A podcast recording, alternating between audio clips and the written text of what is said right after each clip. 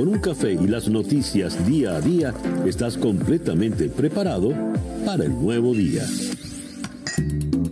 Día a día con César Miguel Rondón. A través de la 107.1 FM si estás en Miami. Y desde cualquier parte del mundo en todas nuestras plataformas digitales.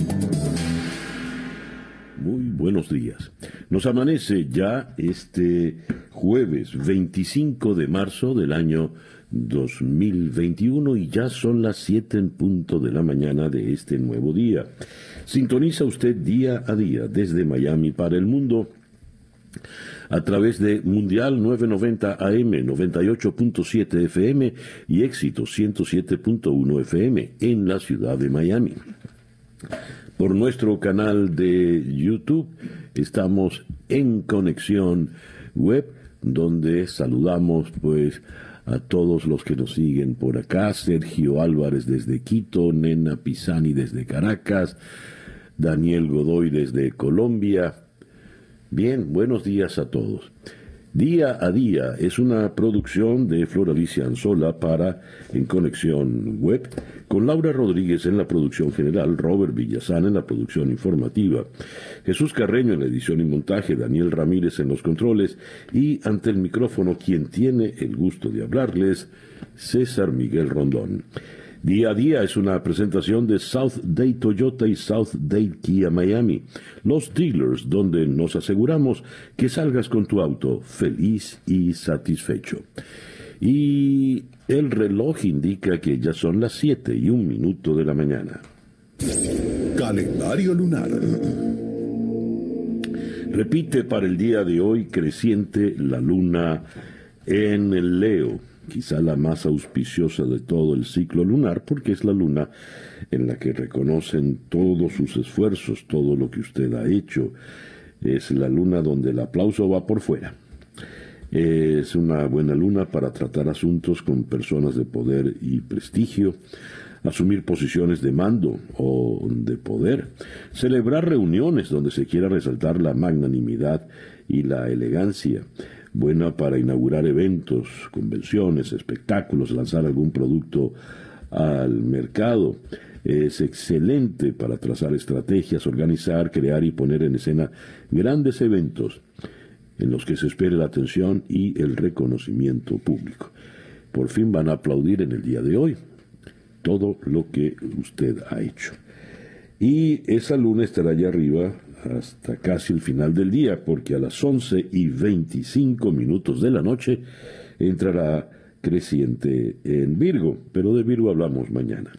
Resumiendo por el día de hoy, luna creciente en Leo a partir de las 11 y 25 de la noche, creciente en Virgo, Sol en Aries, cuando nos amanece este jueves 25 de marzo del año 2021 y que sea este para todos en cualquier rincón del planeta donde usted se encuentre, el mejor día posible. El reloj indica 7 y 3 minutos de la mañana. Escuchemos ahora el reporte meteorológico en la voz de Alfredo Finale. Buenos días, Alfredo. Hola, ¿qué tal César? Muy buenos días para ti y para todos los amigos que están en sintonía en este jueves, marzo 25 del 2021.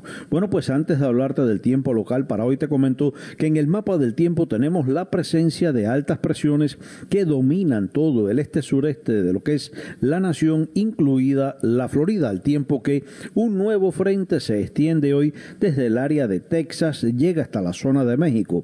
Bueno, pues la presencia de lluvias, tormentas, y posible tiempo severo se reduce a los estados del sur sureste de la nación, es decir, me refiero a zonas de Luisiana, Mississippi, Alabama, Arkansas, la zona de Kentucky y el área de Tennessee.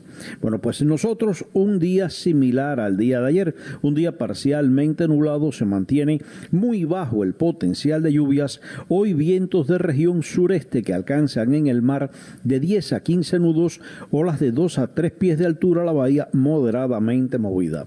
Para hoy temperaturas máximas que estarán quedando entre 83 y 86 grados Fahrenheit en buena parte del área. Para el resto de la semana, incluyendo sábado y domingo, poco cambio en general, parcialmente nublado, muy bajo el potencial de lluvias, tiempo cálido y húmedo con máximas que se mantendrán durante el resto de la semana superiores a los 85 grados Fahrenheit, muy por encima de lo normal para esta época del año. Yo soy Alfredo Finale y les deseo a todos muy buenos días. Muchísimas gracias, Alfredo. Alfredo Finales, el meteorólogo de nuestra emisora hermana Actualidad 1040 AM en la ciudad de Miami. Las noticias de hoy en Estados Unidos. Comenzamos por el Washington Post, que destaca en su gran titular, de nuevo, presión para que eh, se puedan eh, establecer leyes que marquen control de armas. Esto, sin embargo, nos va, nos lleva a las argumentaciones que ya son tan familiares a favor y en contra en Estados Unidos, es enfrentarse al, a la muy poderosa Asociación Nacional del Rifle. Eh, y en la misma tónica viene el gran titular de hoy de The New York Times. Acá eh, se destaca lo siguiente. Eh, luego del ataque masivo en, en, la escuela bachillerato, el high school de Parkland, en Florida, en el 2018, ciudades a lo largo de todo el país comenzaron a establecer sus propios eh, leyes, normas para el control de armas. En la ciudad de Boulder, precisamente en Colorado, donde ocurrió la balacera, eh, se adoptó una de ellas, adoptada, además, dice aquí, eh, unánimemente.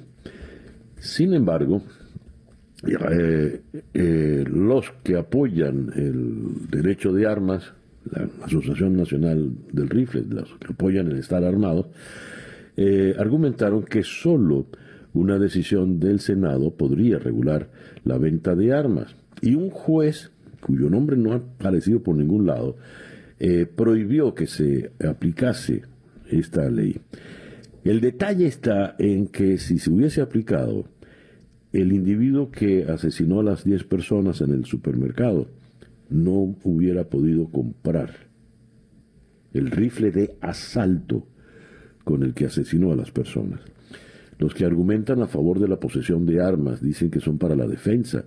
Bueno, una cosa es defenderse y otra cosa es asaltar. Un rifle, un arma de asalto es eso, para asaltar. Es de hecho un arma de guerra. No es un arma para tenerla en la casa y protegerse de algún, de algún intruso. Nada que ver. Tenemos por otra parte en el um, en el eh, en Estados Unidos, la señora Kamala Harris ha sido designada por el presidente Biden para que se encargue y, dé respuesta al problema migratorio. El presidente Biden designó ayer a la vicepresidenta Kamala Harris para encabezar las gestiones de gobierno con el fin de hacer frente al problema migratorio en la frontera sur de Estados Unidos y trabajar con las naciones centroamericanas para atender las causas profundas del asunto. Biden hizo el anuncio al reunirse en la Casa Blanca con Harris, el secretario de Salud y Servicios Humanos, Javier Becerra, el secretario de Seguridad Nacional, Alejandro Mayorkas, y con otros asesores en el tema migratorio, para hablar sobre el incremento en la llegada de migrantes, incluidos muchos menores sin compañía de un adulto, a la frontera con México en las últimas semanas. Al delegarle el asunto a Harris, Biden intenta repetir la dinámica aplicada cuando él era vicepresidente de Barack Obama, quien recurrió a Biden en su primer periodo para retirar a los soldados estadounidenses de Irak y supervisar la implementación de los estímulos en respuesta a la gran recesión. Cuando ella habla, habla por mí, dijo Biden, haciendo notar que el trabajo que hizo Harris como Procuradora General de California significa que está particularmente preparada para encabezar la respuesta del gobierno. En una votación prácticamente en bloques partidistas, el Senado de Estados Unidos confirmó ayer a la ex secretaria de Salud de Pensilvania, Rachel Levine, como subsecretaria de Salud, convirtiéndose así en la primera funcionaria federal abiertamente transgénero en ser ratificada por la Cámara Alta. La votación final fue 52 a 48. Las senadoras republicanas Lisa Murkowski por Alaska y Susan Collins por Maine rompieron filas con su partido para apoyar a Levine. Levine, pediatra de profesión, se había desempeñado como la máxima funcionaria de salud de Pensilvania desde el 2007 y se consolidó como el rostro público de la respuesta estatal a la pandemia del coronavirus. Se prevé que supervise las oficinas y programas de salud y servicios humanos en todo el país.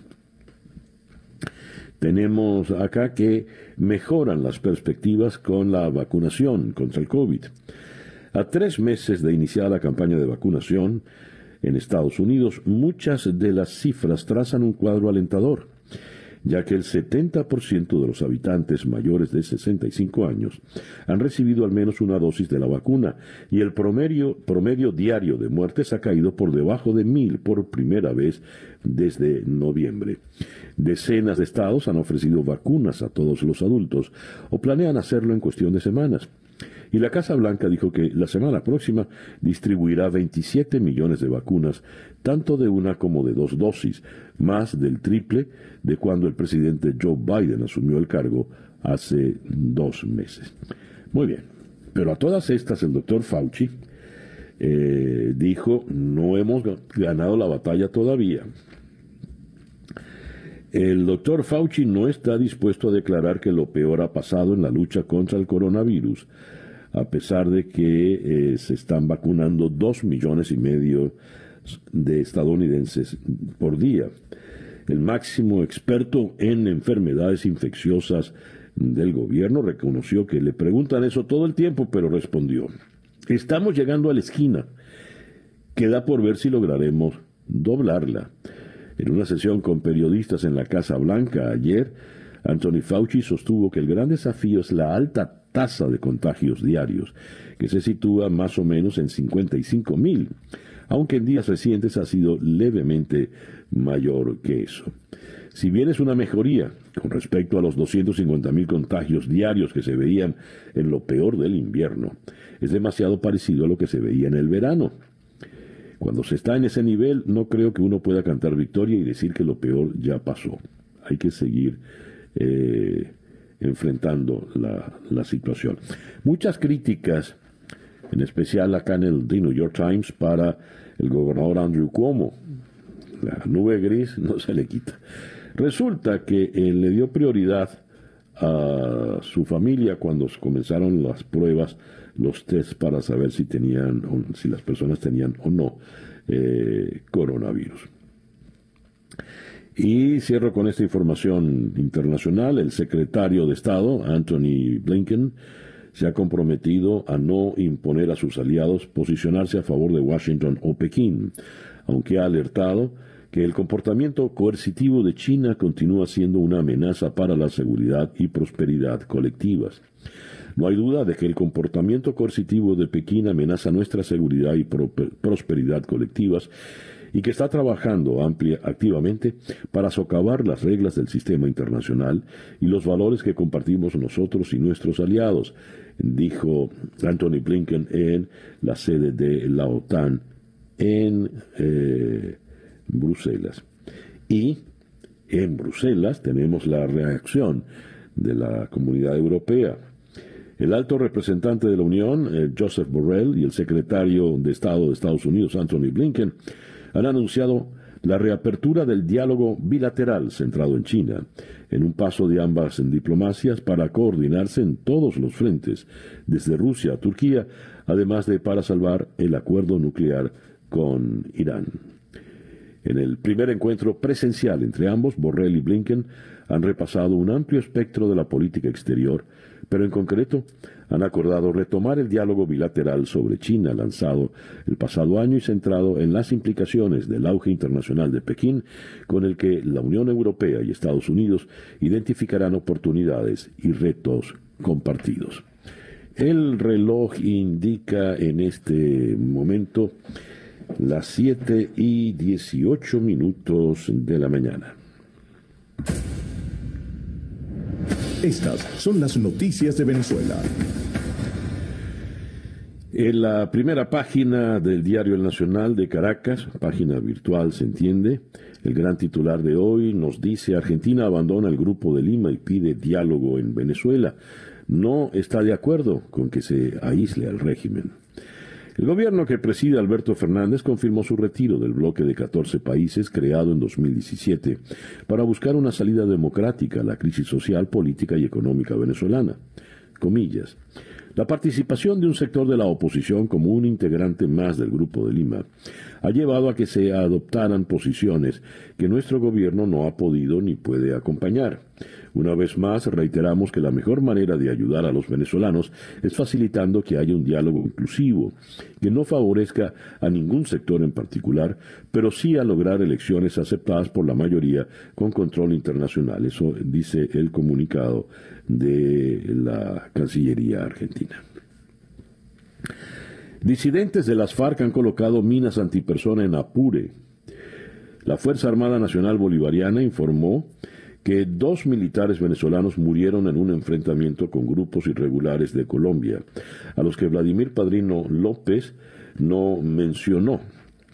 Ayer el diputado a la Asamblea Nacional Héctor Zambrano, chavista, dijo que no se está golpeando a un movimiento de izquierda ni a una organización revolucionaria, sino a una estructura del narcotráfico que ha colocado minas en el territorio para afectar a la población, con lo que corroboró lo afirmado por Karim Vera, diputada a la Asamblea Nacional electa en el 2015, en el sentido de que uno de los fallecidos fue víctima de un artefacto explosivo terrestre.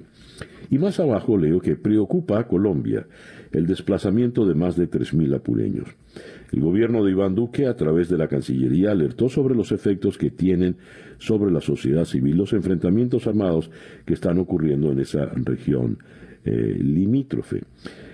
Recordemos, hablamos con el alcalde de Arauquita, en Colombia, el pasado martes.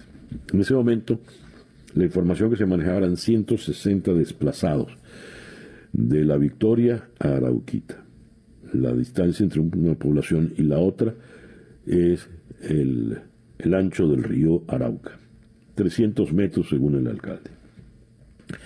Él ese día nos dijo, no, no son 160, ya son como 300.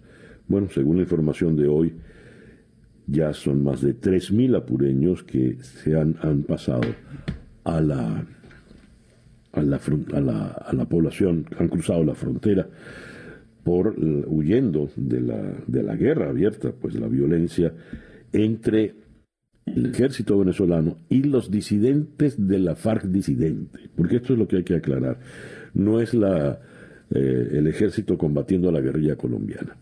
La disidencia de las FARC que vive, que hace vida en Venezuela, con la protección y anuencia de la dictadura de Maduro, tiene una diferencia importante, vaya usted a saber por qué, con un sector interno.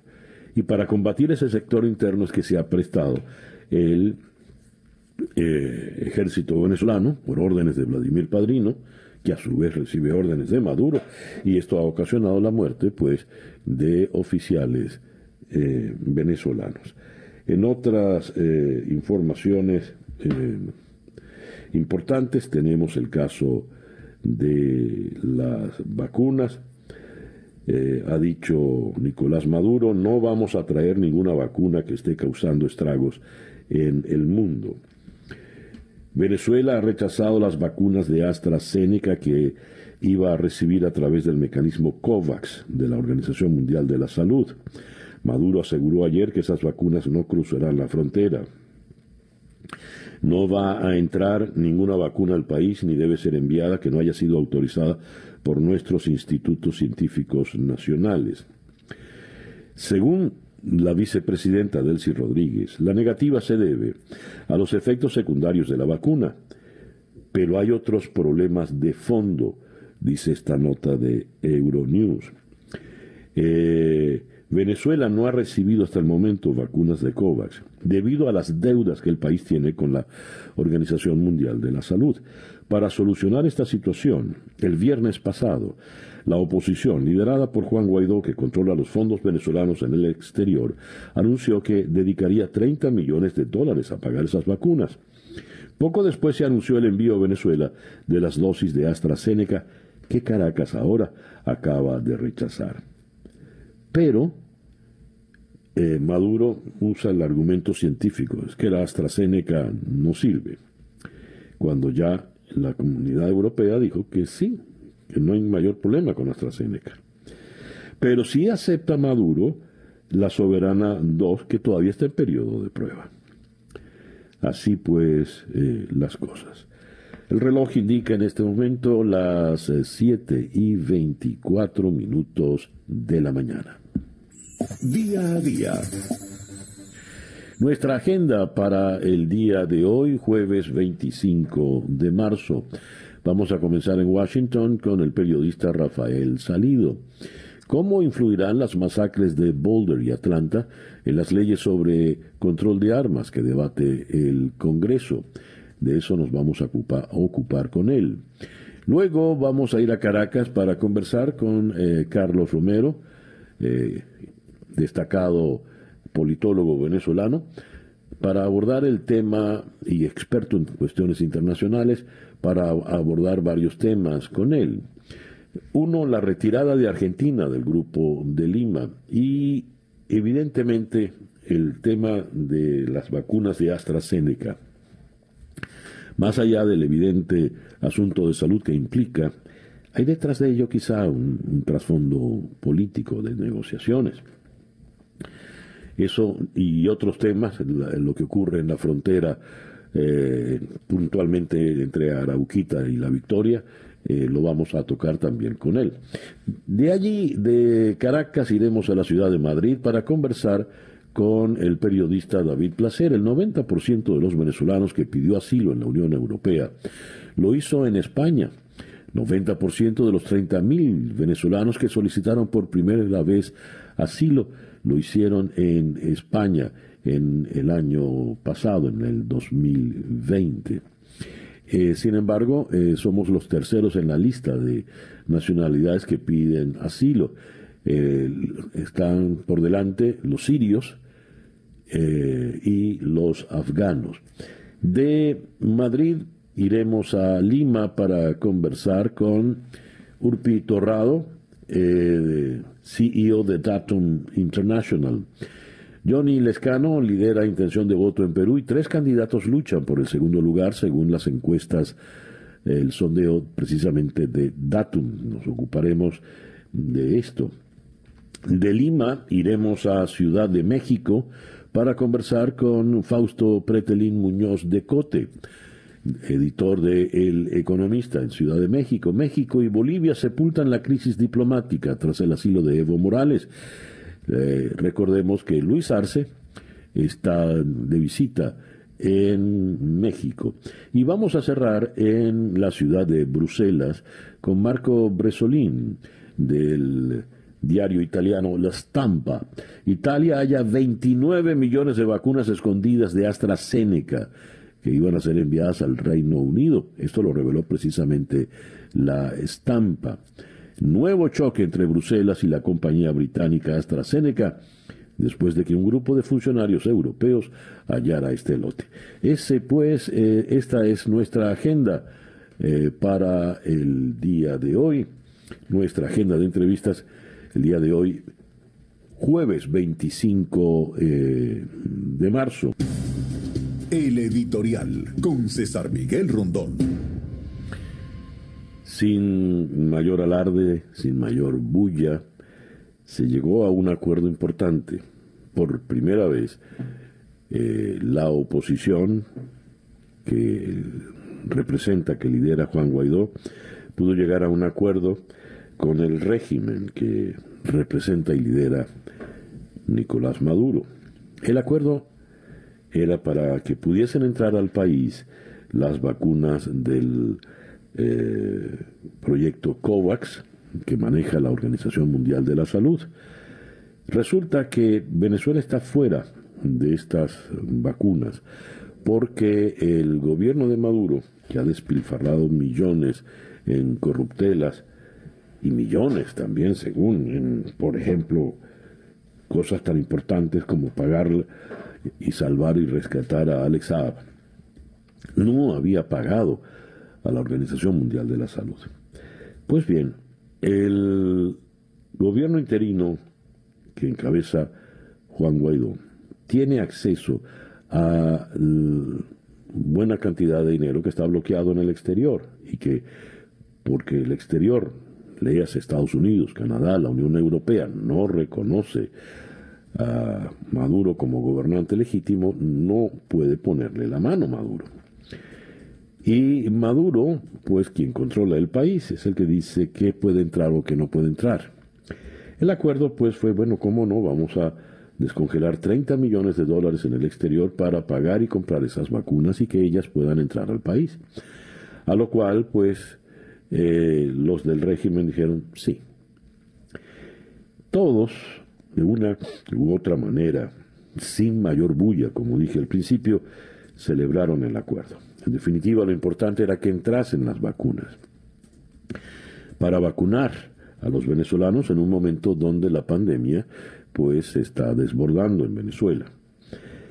A última hora, en el día de ayer, primero la señora Delcy Rodríguez dice, no, no van a entrar las vacunas. Eh, ¿Por qué? Pues porque no, eh, no son buenas. Y luego Nicolás Maduro terminó diciendo que en efecto, pues no vamos a traer ninguna vacuna que esté causando estragos en el mundo. Maduro. Eh, ¿Cuáles estragos? Hubo impasse y declaraciones eh, en Europa por la vacuna AstraZeneca. Usted que ni siquiera sabe que la pantorrilla queda en las piernas y lo confunde con la barbilla. Usted que agarró un estetoscopio y dijo qué bonito el telescopio delante de la doctora Sager cuando ésta era ministra de Salud. Usted, pues, con sus vastos conocimientos científicos, puede determinar, entonces, por encima de los científicos de Europa, que la AstraZeneca no es legítima. Y por eso no va a entrar, no es buena, perdón, y por eso no va a entrar. Pero sí acepta que entre la vacuna eh, Soberana 2, que están probando los cubanos. Es así, ¿no? Usted con sus vastos conocimientos científicos sí cree que esa es buena para someter a prueba, como conejillos de India, de indias a unos venezolanos. Pues bien, ese es el argumento y no entran las vacunas. Uno puede pensar, y quizás tener razón en que en efecto eh, el señor Maduro le importa un comino la salud del venezolano. A Delcy Rodríguez sabemos que no le importa para nada a los venezolanos. Además, ella ya confesó en una oportunidad en un programa de José Vicente Rangel que esto, es decir, el régimen chavista, la destrucción del país era su venganza, la venganza de ella, por lo que le pasó a su papá. Como si los venezolanos hubiésemos matado a Jorge Rodríguez en la cárcel, eh, que estaba preso, además por haber secuestrado a, un hombre, a William Niehaus. Bien, pero no nos detengamos allí. Uno sabe pues que son indolentes, que no les importa para nada la suerte de los venezolanos. Pero ¿qué puede haber detrás de una decisión como esta? Dando y dando, dicen, a lo mejor, vaya usted a saber, dicen, bueno chico, eh, no es así de gratis. ¿Qué tal si, estoy especulando evidentemente, qué tal si liberan a, a Alex Saab, me lo dejan traer a Venezuela? y entonces yo digo que entre las vacunas. Puede ser algo así, puede ser algo distinto, las sanciones, en fin. Estamos hablando de gente sin escrúpulos, gente con la miseria en la cabeza, ¿no? Y me refiero a la miseria esa, la que empieza por M. El reloj indica en este momento las 7 y 41 minutos de la mañana. Escuchemos ahora el coronavirus update en la voz de Juan Camilo Gómez. Buenos días, Juan Camilo. Buenos días, César Miguel. Hoy, jueves 25 de marzo, amanecemos en todo el mundo con más de 125 millones de casos de coronavirus que dejan más de 2.740.000 muertos. En Estados Unidos tenemos más de 30 millones de casos confirmados que dejan más de 545 mil muertos y en Florida más de 2 millones 20 mil casos que dejan en total 32 mil 849 muertos. Muchísimas gracias Juan Camilo. Juan Camilo Gómez es nuestro compañero en la emisora hermana Actualidad 1040 AM en la ciudad de Miami. Y el reloj ya nos indica 7 y 42 minutos de la mañana caen día a día desde Miami para el mundo. Noticias de Latinoamérica. Comenzamos en Brasilia. Brasil superó la peligrosa marca de 300.000 muertes desde el comienzo de la pandemia y en medio de crecientes presiones por el descontrol de la crisis, el presidente Jair Bolsonaro anunció un comité nacional junto con el Congreso y el Tribunal Supremo para combatir el COVID. Sin el tono desafiante que lo ha caracterizado en más de un año de pandemia, Bolsonaro, uno de los líderes mundiales más escépticos frente a la gravedad del virus, al que llegó a llamar gripecita, gripeciña, convocó a magistrados, ministros, congresistas y gobernadores en busca de un pacto nacional. Y siguiendo en Brasil, el exministro de Justicia y ex juez Sergio Moro, que mandó a prisión a numerosos empresarios y políticos acusados de corruptelas en el estatal Petrobras, alertó sobre el posible retroceso en el combate a la corrupción en Brasil, tras dos fallos que favorecieron al expresidente Luis Ignacio Lula da Silva.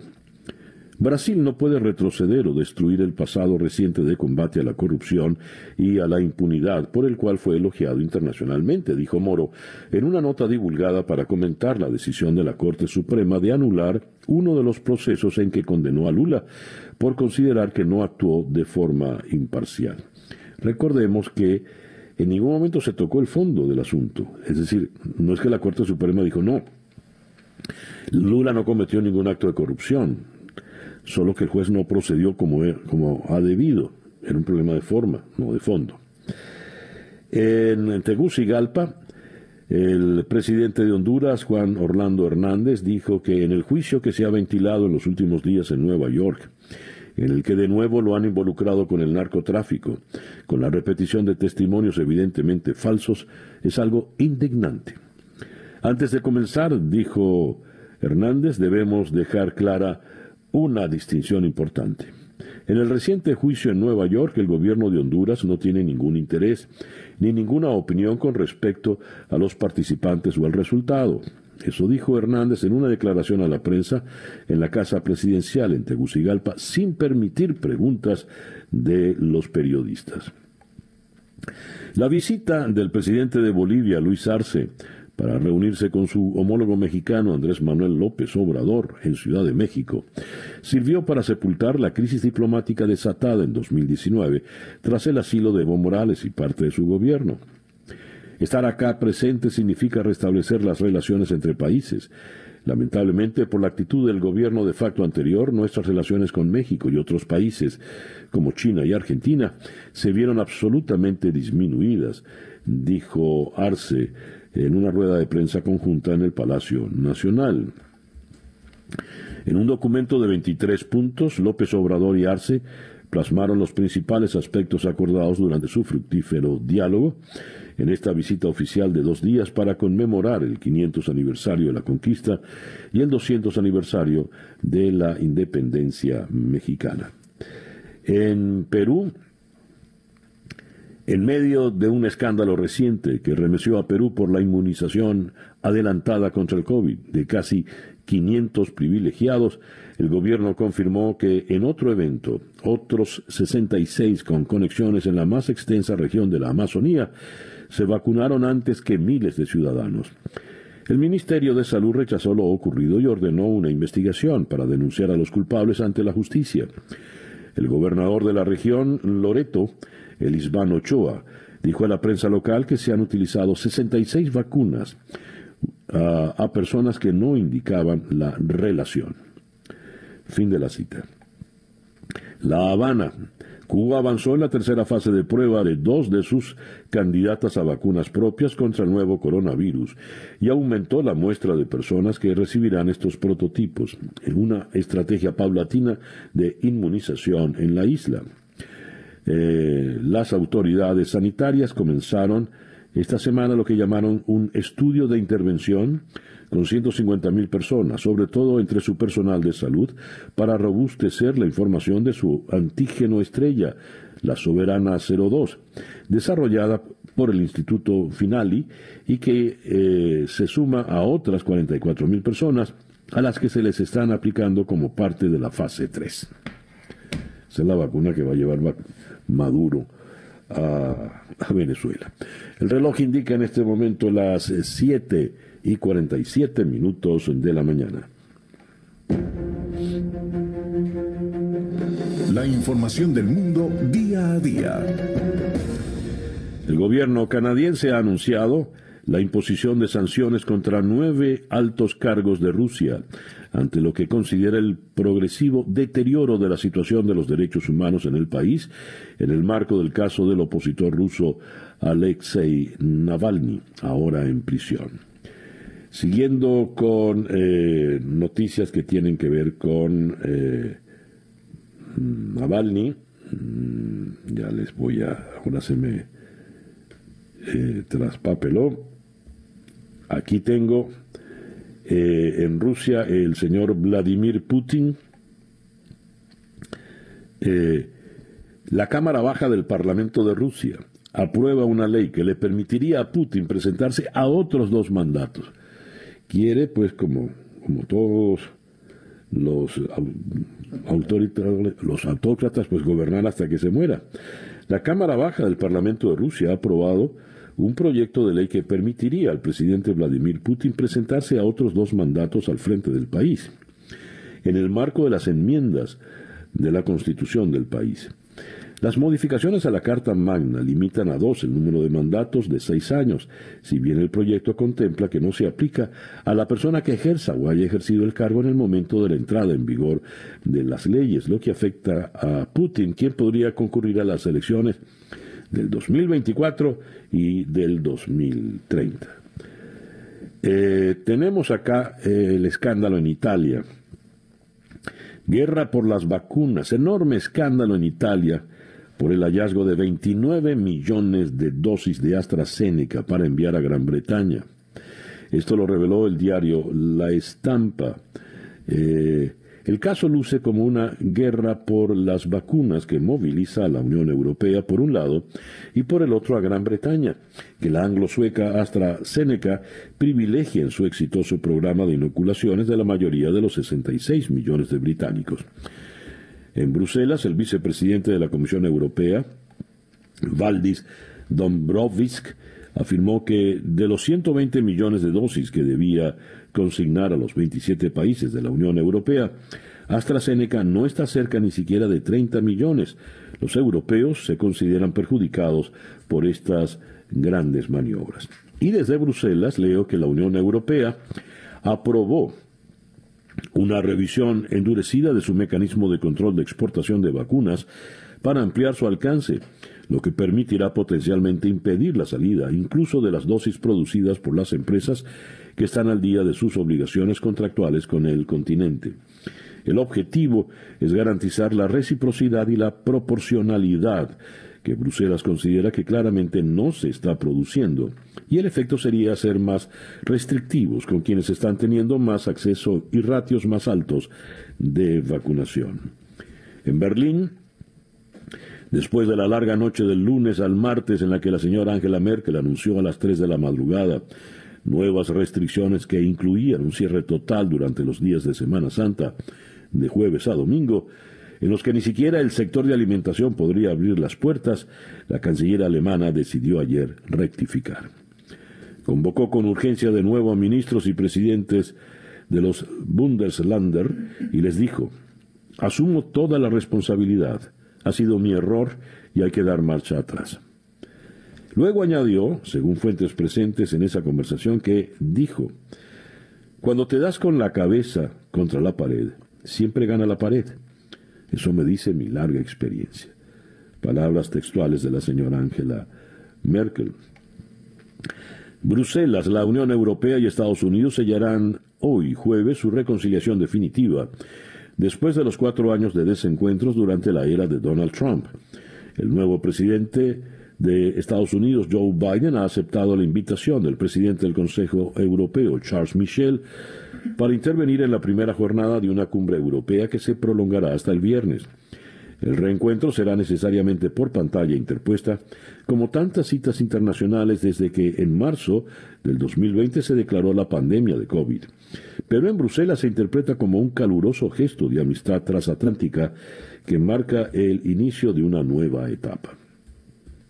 Y ahora sí tengo aquí la información que se me había traspapelado eh, sobre el caso Navalny.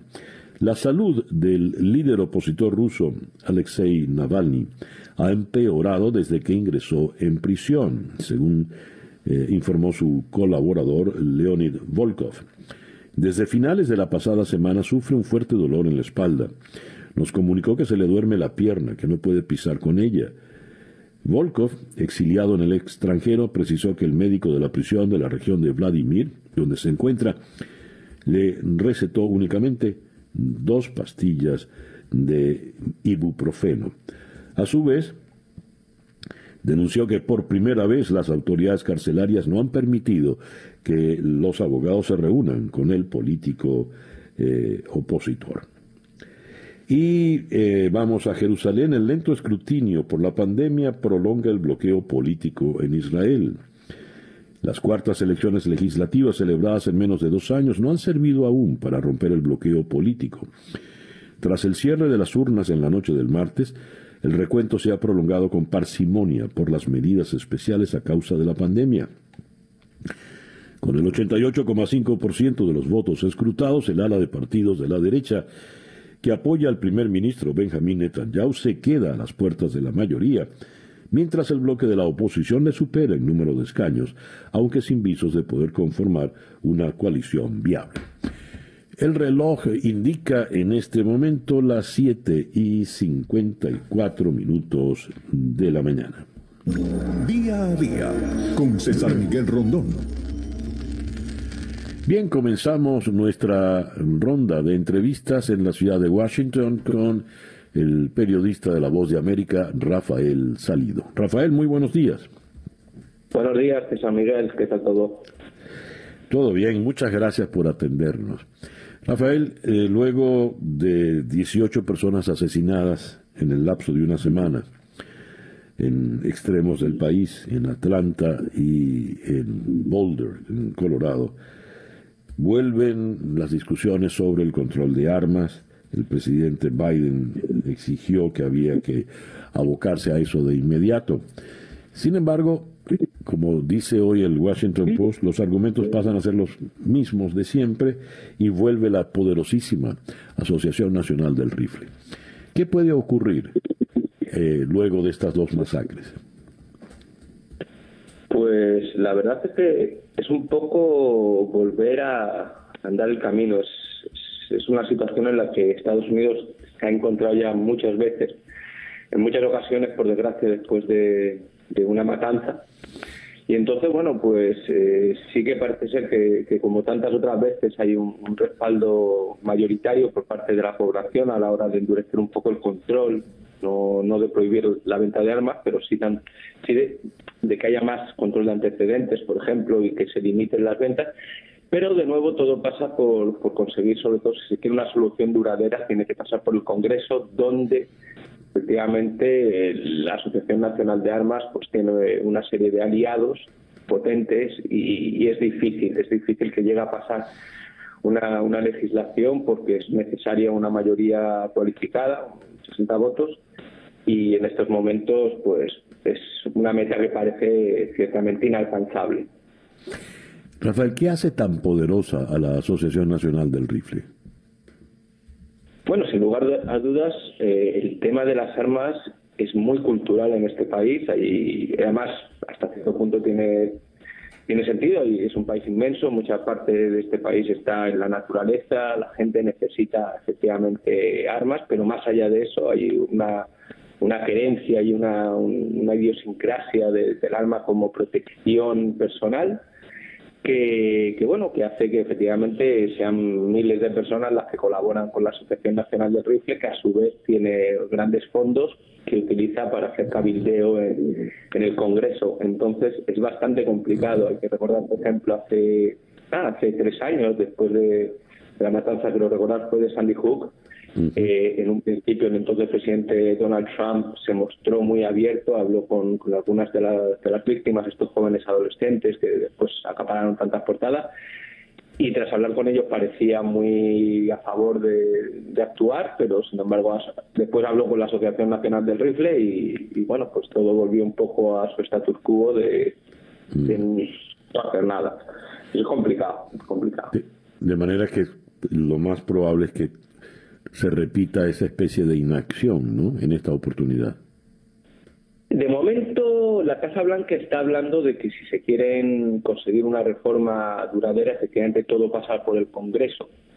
Existe la posibilidad, que además se está valorando estos días mm, por otra serie de cuestiones, también de acabar con esa mayoría cualificada, lo que se llama el filibusterismo, eh, pero todo eso está por ver pero mientras tanto eh, también la Casa Blanca ha dejado claro que podría actuar de manera ejecutiva, que el presidente Biden podría estar dispuesto a firmar decretos relacionados con un mayor control de los antecedentes mm. o para tapar las lagunas en la actual legislación.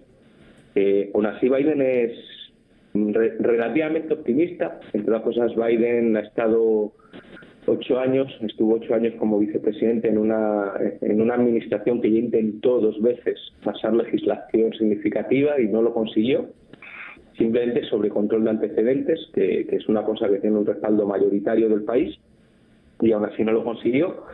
Pero también Biden es un poco más ambicioso, querría acabar con, con la venta de armas automáticas o semiautomáticas, querría limitar la venta de, de cargadores de alta capacidad y aunque parece una meta bastante inalcanzable, hay que recordar que eso es algo que ya llegó a pasar en Estados Unidos. En 1994 sí se aprobó esa legislación, curiosamente con, con, un, con una fecha judicial, que eran 10 años, y, por suerte o por desgracia, bueno, depende de, la postura, pues en 2004 se cumplió la fecha y el Congreso entonces se se negó a renovarlo. Entonces, Biden quiere retomar un poco esos caminos, eh, pero se muestra abierto a, actuar por decreto y incluso a, cambiar las normas del Congreso para poder alcanzar alguna alguna legislación que efectivamente pueda servir para paliar la situación que aquí es grave realmente.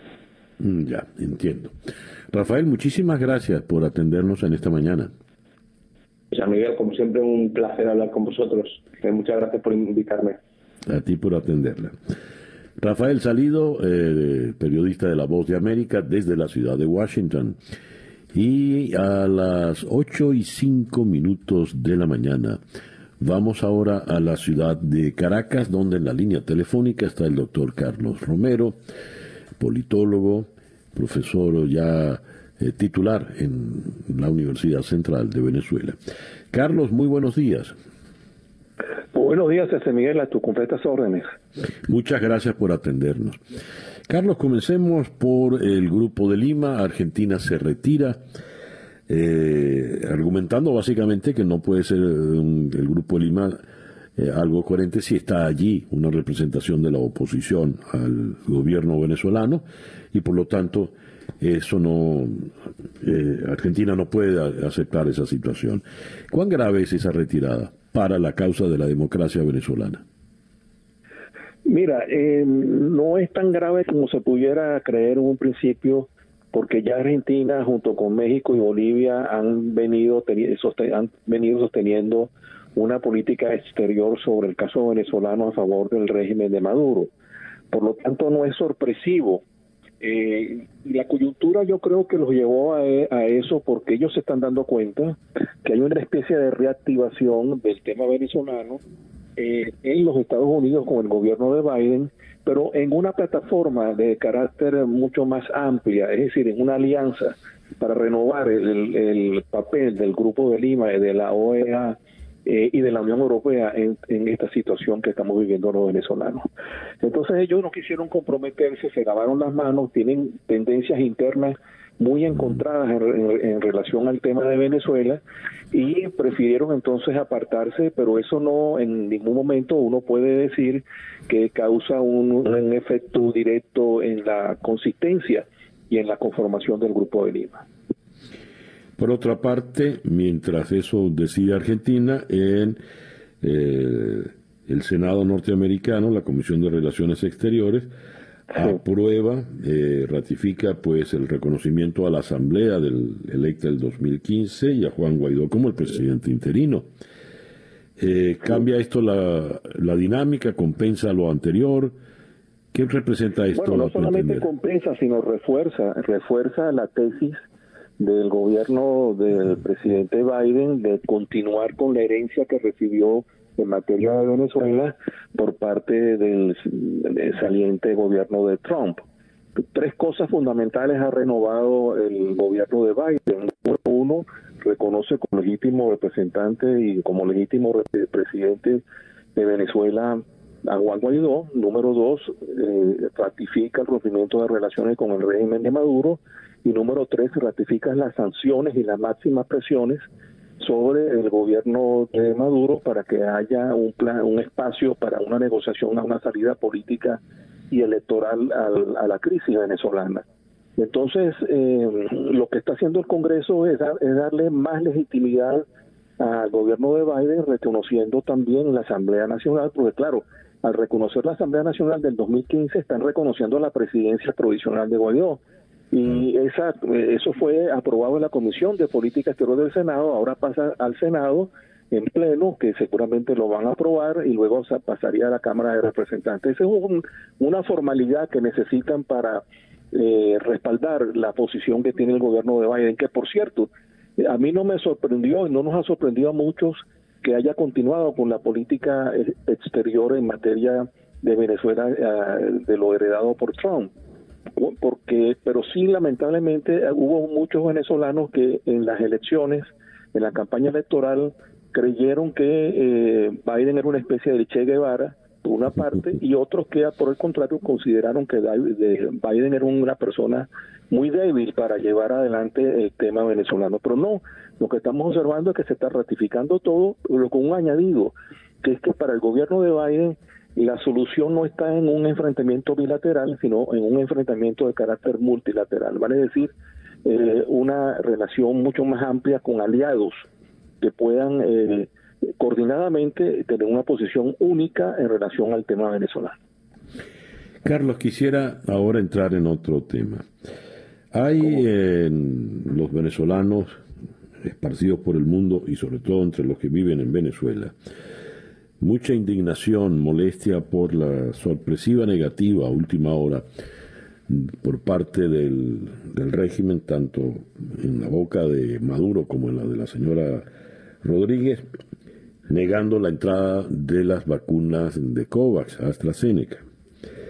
Eh, se, llegó a un acuerdo por primera vez entre la oposición que representa Juan Guaidó y el régimen que lidera Maduro para que pudiesen entrar las vacunas. Maduro autorizaba la entrada de las vacunas y Guaidó eh, permitía pues que se desbloquearan unos 30 millones de dólares para poder pagarle a la Organización Mundial de la Salud. Eh, esto se suspende de manera abrupta en el día de ayer y más allá de la indignación que esto ha producido, me gustaría la visión que puedes tener de esto pero desde la perspectiva política.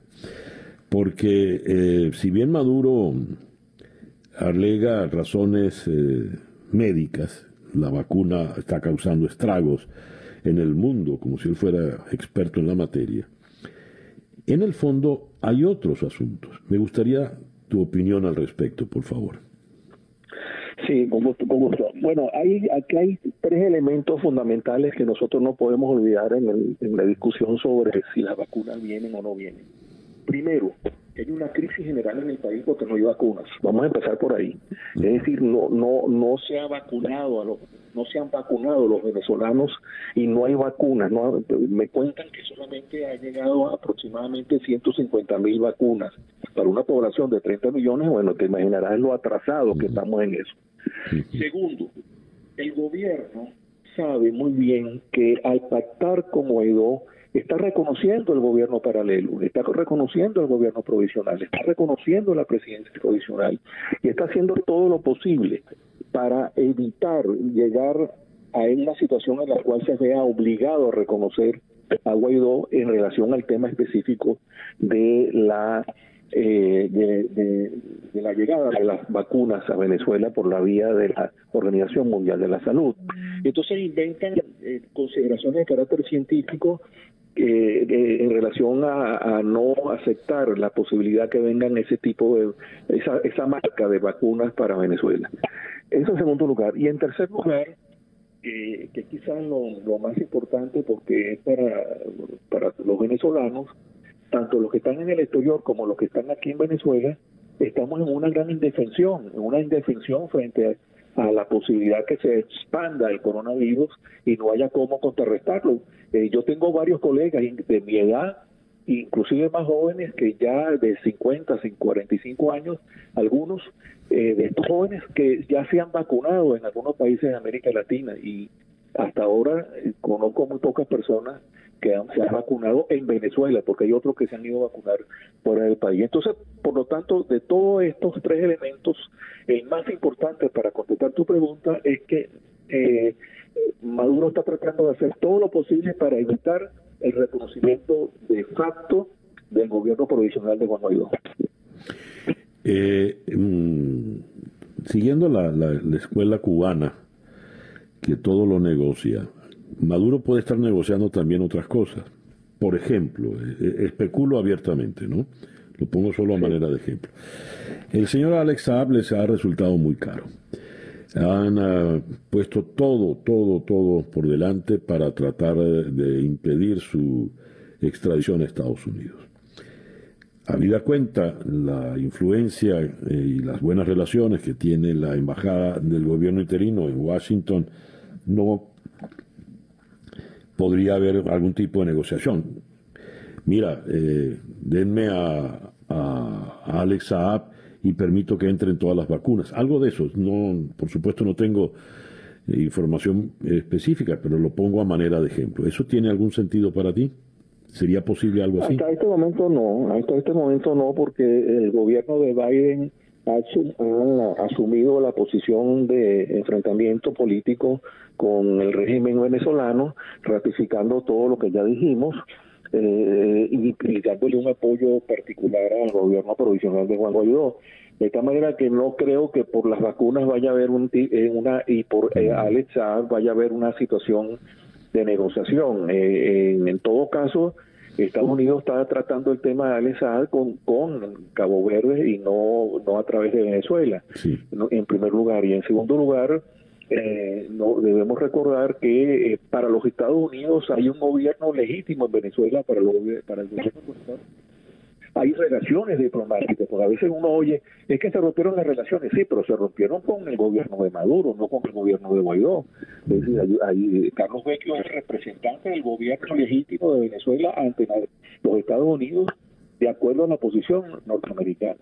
Y hay un embajador de los Estados Unidos que se encuentra en Bogotá, eh, adscrito a la Embajada de Estados Unidos en Colombia, James Story, que es considerado por los Estados Unidos como su legítimo representante frente al gobierno de Guaidó.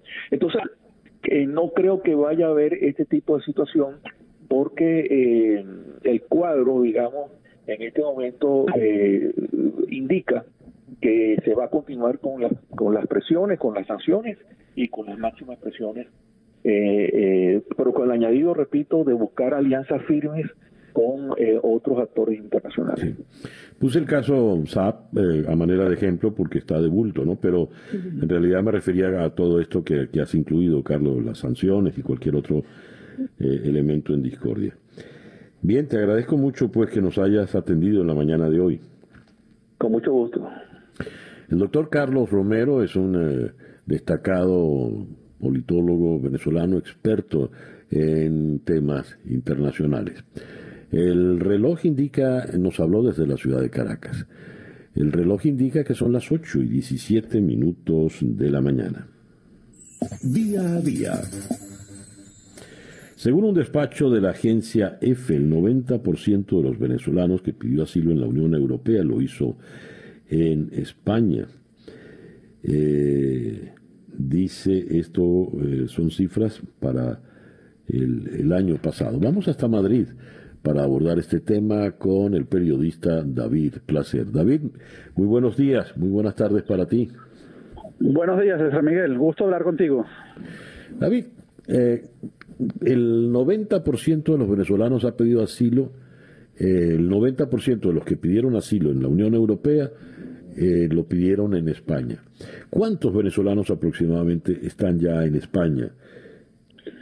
Sí, somos 400 mil. César Miguel, mm. los venezolanos que vivimos en España. Lo que pasa es que en la estadística oficial a veces no se cuentan bien cuando eh, se hablan eh, de ciudadanos venezolanos, que más o menos la estadística oficial nos da 200 mil, no, no contamos a los otros 200 mil que ya tenemos nacionalidad española. Entonces, eh, hay una herramienta muy sencilla en el, Instituto, en el Instituto Nacional de Estadística que es por país de nacimiento. Somos 400 mil venezolanos que nacimos en Venezuela, los que vivimos en España. La mitad de ellos con nacionalidad española, es decir, con derecho a voto y con todos los derechos eh, plenos.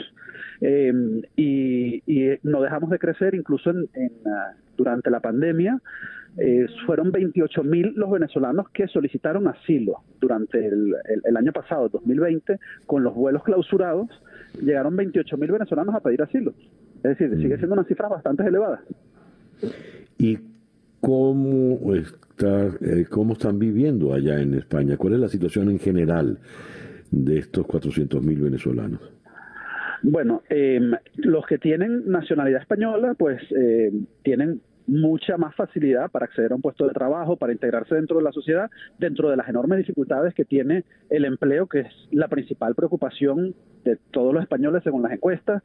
Es un país con alto índice de desempleo, ya cercano al, al 20%.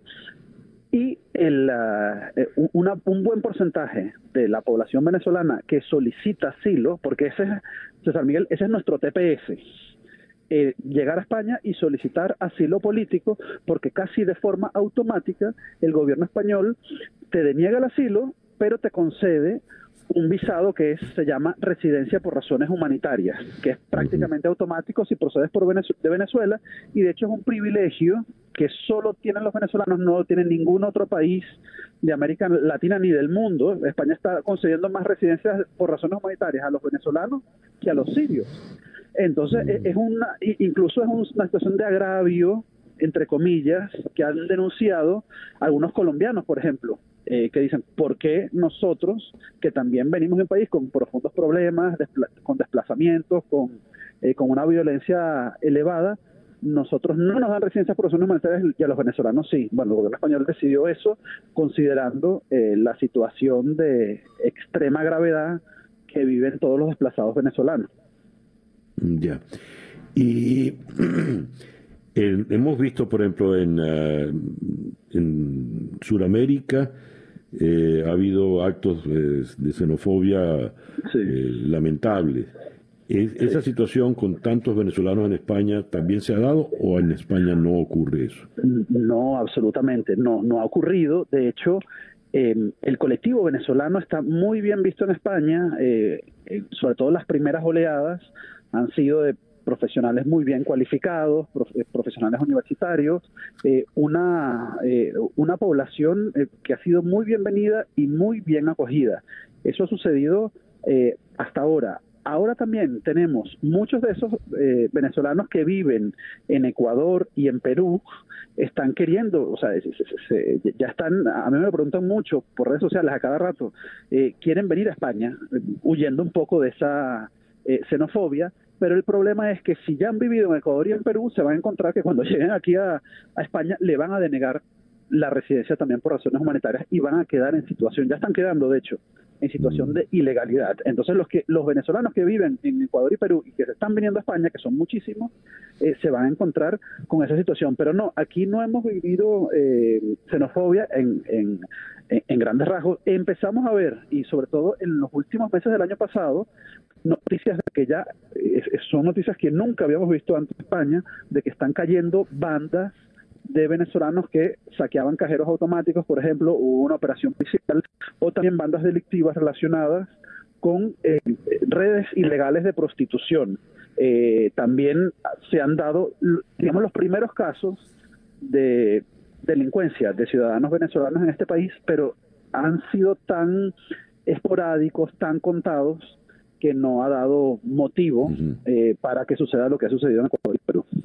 Ya, mencionaste lo de la prostitución. ¿Podrías explicar mejor? Porque no, entendí. Eh, sí, eh, no, redes dedicadas a captar eh, venezolanas, eh, venezolanas en origen, sobre todo en, áreas rurales, y que luego son explotadas en muchas veces en, en viviendas particulares y son obligadas a pagar cierta cantidad de dinero eh, para pagar los gastos de pasaje, eh, los gastos de, supuesta legalización que les, hacen estas redes de captación. Son muchachas muy jóvenes eh, que hay, sobre todo de captación de origen, están coordinados con las redes aquí y, bueno, las obligan a, a prostituirse hasta pagar la deuda con la red. sobre todo son venezolanas las captadas, pero también colombianas. Y esta ha sido una red de prostitución que ha caído en, si no recuerdo mal, en octubre, y ya hay eh, al menos una decena de venezolanos, si no recuerdo mal, incluso eh, con la ampliación de la operación llegaron a 19 detenidos por esta operación policial. ¿Pero la red la manejan venezolanos o la manejan españoles y de varias nacionalidades? No, están implicados en la red ciudadanos venezolanos que manejaban a esa red que ha caído aquí en, eh, en destino pero también eh, hay ciudadanos allí en, en origen que, que captan a estas muchachas con, bueno, con las promesas de que le van a dar un trabajo en bares como camareras y luego cuando llegan aquí, bueno, resulta que no van a ser camareras, sino que van, eh, son obligadas a ejercer la prostitución de forma forzada. Y eh, han sido dos operaciones. Esto por lo general, César Miguel, ocurría con colombianas, era bastante común.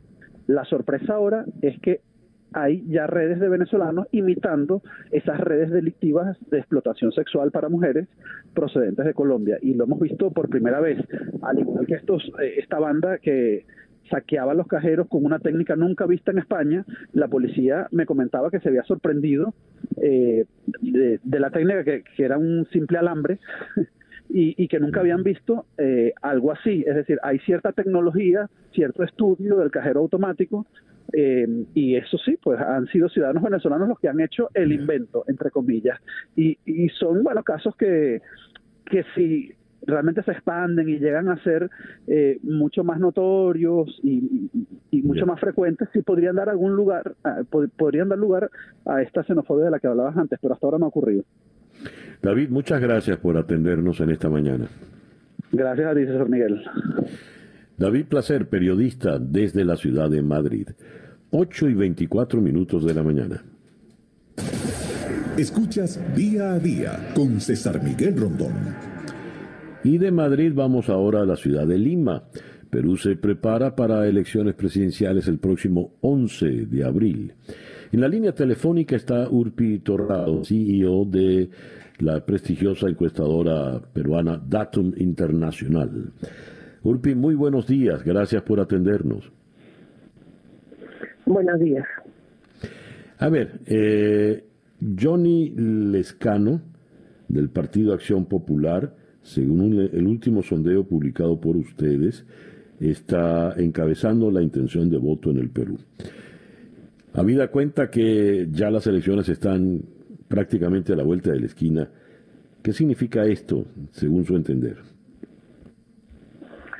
Bueno, estamos eh, a 18 días de las elecciones, sin embargo, y en el Perú lo que observamos es que hay un electorado muy desconfiado hacia la clase política, muy decepcionado por lo, digamos, los últimos hechos que hemos vivido. Tenemos, pues, digamos, los, los últimos eh, expresidentes están todos investigados en la cárcel, entonces Eso genera que mucha desconfianza hacia las autoridades en general y por otro lado la preocupación ciudadana está enfocada en la pandemia, en la salud de, los familiares y en la recuperación económica que digamos ha golpeado a todos. Entonces lo que observamos es un eh, voto muy dividido entre muchos candidatos.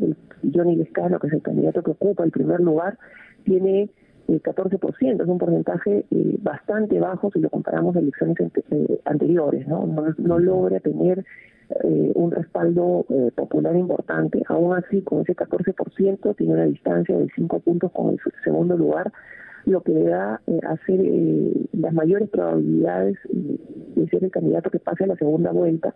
Lo que no está definido es quién sería el candidato que pasa a la segunda vuelta, porque en el segundo lugar hay un empate estadístico entre cuatro candidatos y por ello, eh, digamos, eh, las, estos días que quedan hasta, el día de la elección van a ser muy reñidos y, muy intensos porque es la pelea y la pugna por llegar al, segundo lugar.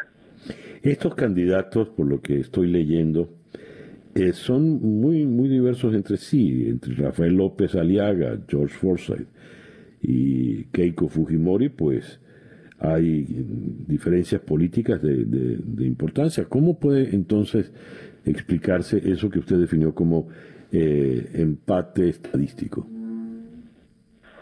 Eh, bueno, están en empate estadístico por los porcentajes que tienen. López Aliaga tiene 9% y George Forsyth y Keiko Fujimori tienen 8% cada uno pero sí, efectivamente representan eh, electorados diferentes. ¿no? Lo, que, lo que estamos viendo es la fragmentación del, electorado peruano, entonces eh, digamos que tenemos candidatos de nichos, cada, cada uno de los candidatos representa un sector, Escano representa eh, una izquierda un poco más radical, en el caso de López Aliaga es una derecha radical, en el caso de George Forsyth es el centro, Keiko Fujimori representa eh, este fujimorismo que todavía hay en el Perú, sobre todo en gente mayor, eh, mayor de 55 y de niveles socioeconómicos muy bajos que recuerdan eh, algunos de los eh, logros o, aspectos positivos que pudo haber tenido el, gobierno de, su padre y por eso la apoyan. También es una candidata de centro derecha y Verónica Mendoza, que también es una candidata de izquierda radical que pelea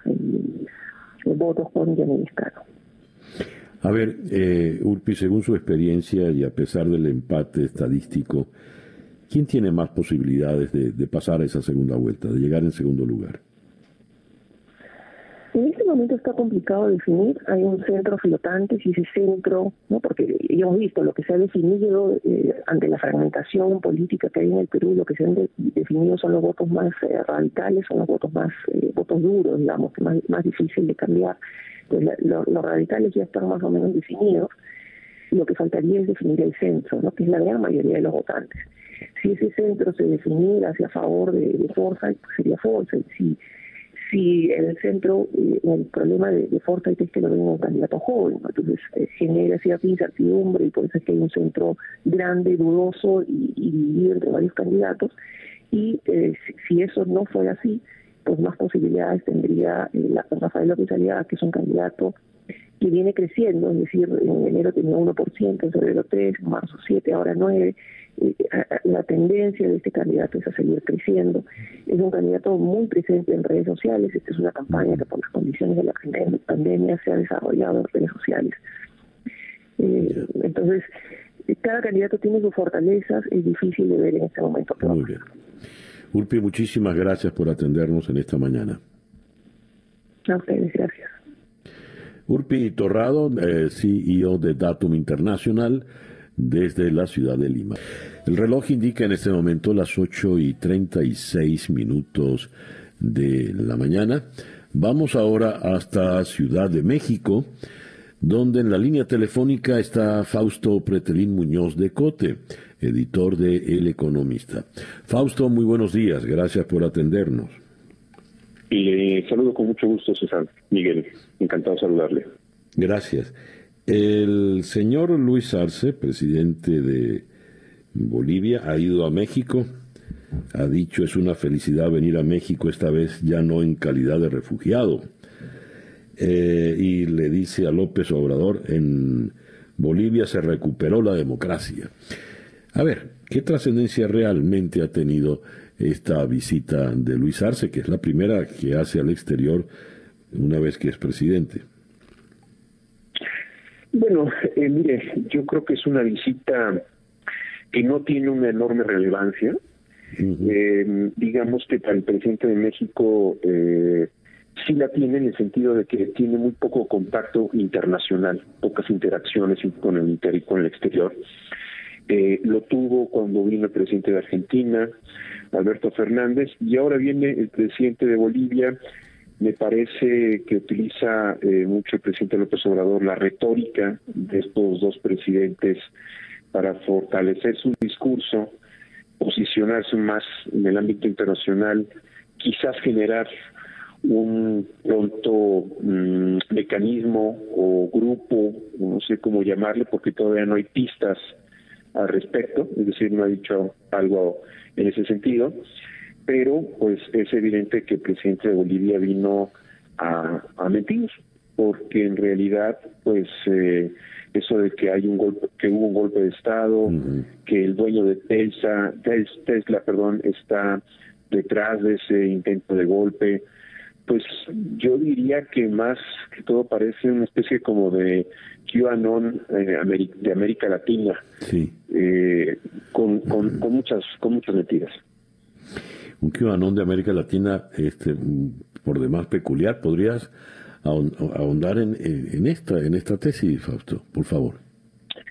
Sí, yo, yo creo que eh, sucede cuando hay eh, en algún momento de nuestras vidas llegamos tarde a unas películas y solamente vemos la mitad, ¿no? Es decir, eh, yo creo que Luis Arce eh, sí pertenece a un grupo, pero que no, que, que, no, que no fue tan claro al explicar que en el 2015 hubo un referéndum en donde la mayoría de los bolivianos ya no querían ver en la boleta electoral a Evo Morales. Primer punto. Segundo punto, lo que sucedió en el 2000, eh, hace un par de años, 2019, eh, sucede u, u, ocurre en unas elecciones que no concluyeron, en unas elecciones en donde el principal sindicato de Bolivia le dijo al presidente en ese entonces, Evo Morales, que ya no lo quería eh, y que durante muchos años sí lo apoyó. Eh, sucede que incluso la Iglesia Católica le, le, le, cuestiona lo que ocurre en esos momentos. Eh, el propio o algunos uh, algunos militares también, hay que decirlo, cuestionan mucho lo que está sucediendo. Pero lo más preocupante de todo es ese discurso divisorio, ese discurso polarizador, y lo más preocupante es yo diría, 2020, 2021, una época de una pandemia que ataca a todo el mundo, pues, y estos personajes eh, siguen explicando una novela eh, que no ocurrió, se sienten víctimas de un golpe de Estado que no ocurrió, se sienten eh, víctimas y acosados por entes que ellos eh, dicen que participaron en el complot eh, para querer llevarse litio de su país. Eh, insisto, yo creo que, que, que son populismos cuya retórica exacerba el ánimo de la población, pero que en realidad no soluciona absolutamente nada de unas crisis muy fuertes que estamos viviendo en este momento. Fausto, y no hubo una palabra ni por parte de Arce ni de López Obrador con relación a la prisión de la señora Yanina Áñez. Correcto. Eh, eh, yo creo que el presidente Arce viene a México también para legitimar eh, algo que está ocurriendo en su país, que es muy preocupante, que la propia Unión Europea, inclusive la ONU también, eh, han mostrado preocupación de que la revancha o el ánimo de venganza llegó muy rápido. Eh, debería de, debería de haber un proceso, ¿no? Mucho más transparente en lo que está ocurriendo en su país, ahí en Bolivia.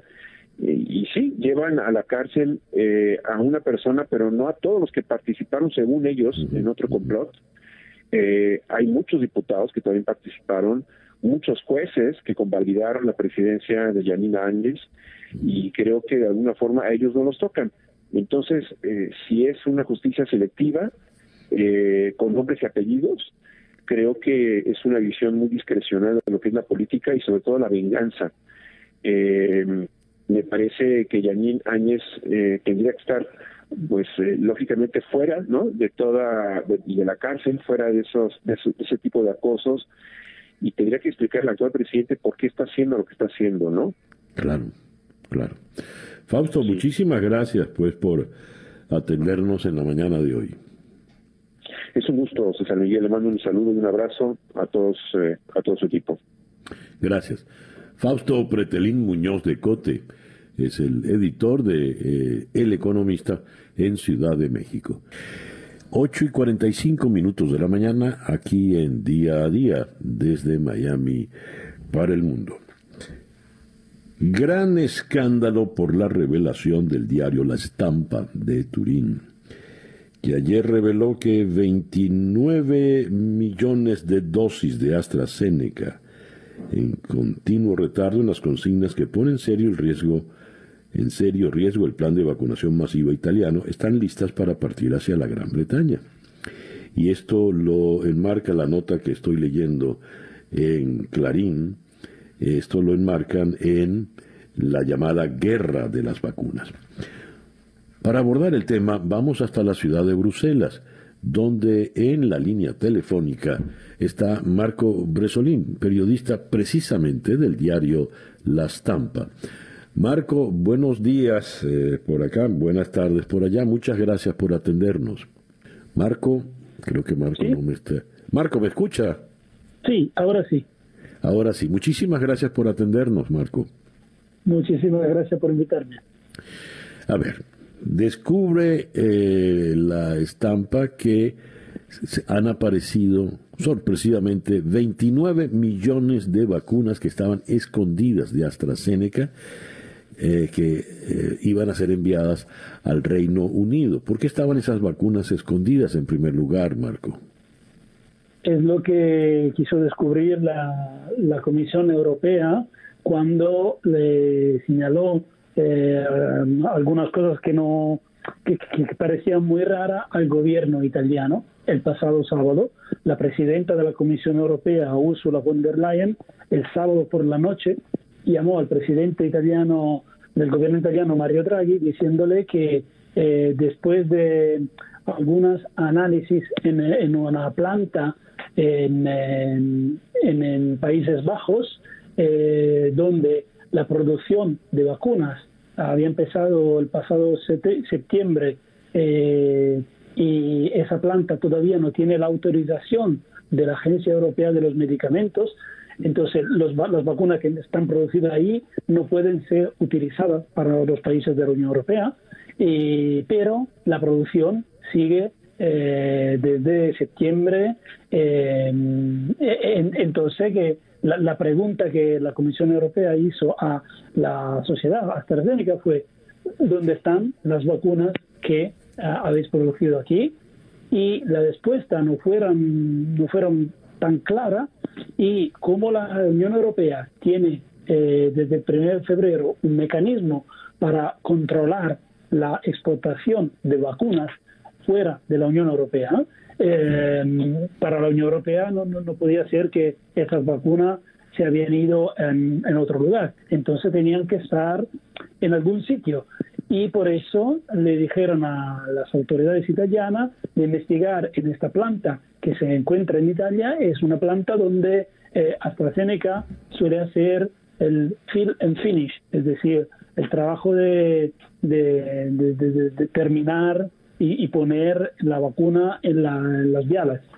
Y, allí eh, descubrieron estos 29 millones de dosis de vacuna, eh, de lo que parece que es una cantidad mucho más grande de lo que se esperaba, que, que, hubiera sido normalmente allí.